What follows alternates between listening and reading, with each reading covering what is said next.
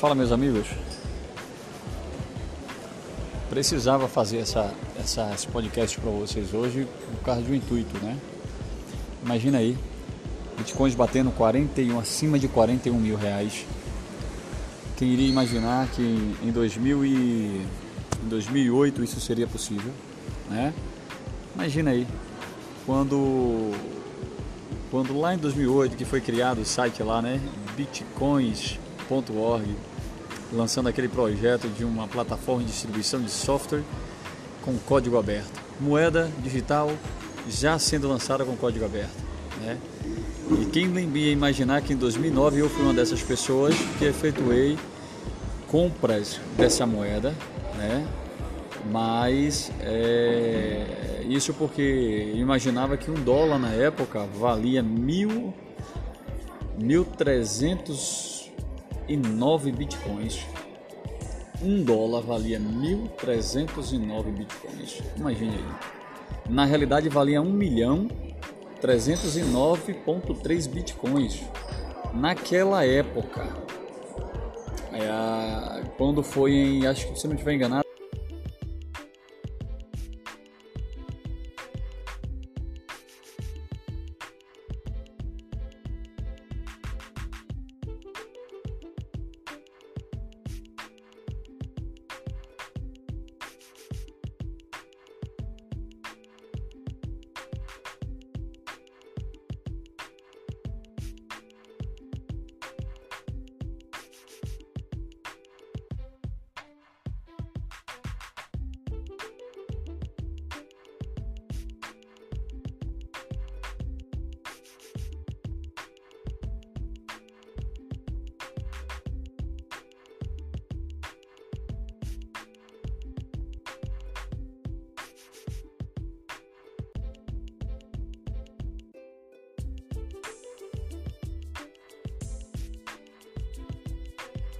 aconteceu, como isso funcionou e o que é que vocês precisam fazer para estar antenado.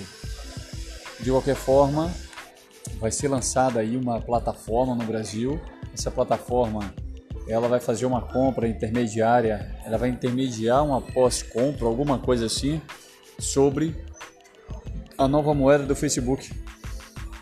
Então, ela deve chegar aí a 20, 20 25 centavos de dólar.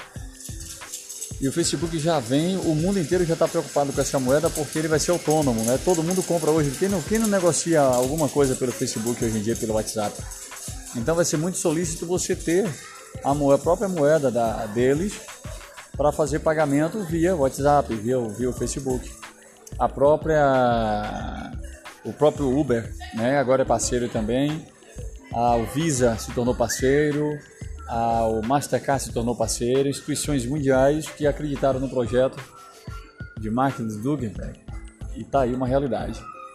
Então vou fazer um texto explanando para vocês isso daí. Estou falando porque hoje nós quem tem bitcoins conseguiu aí uma, uma, uma alta inesperada nos valores dessa moeda.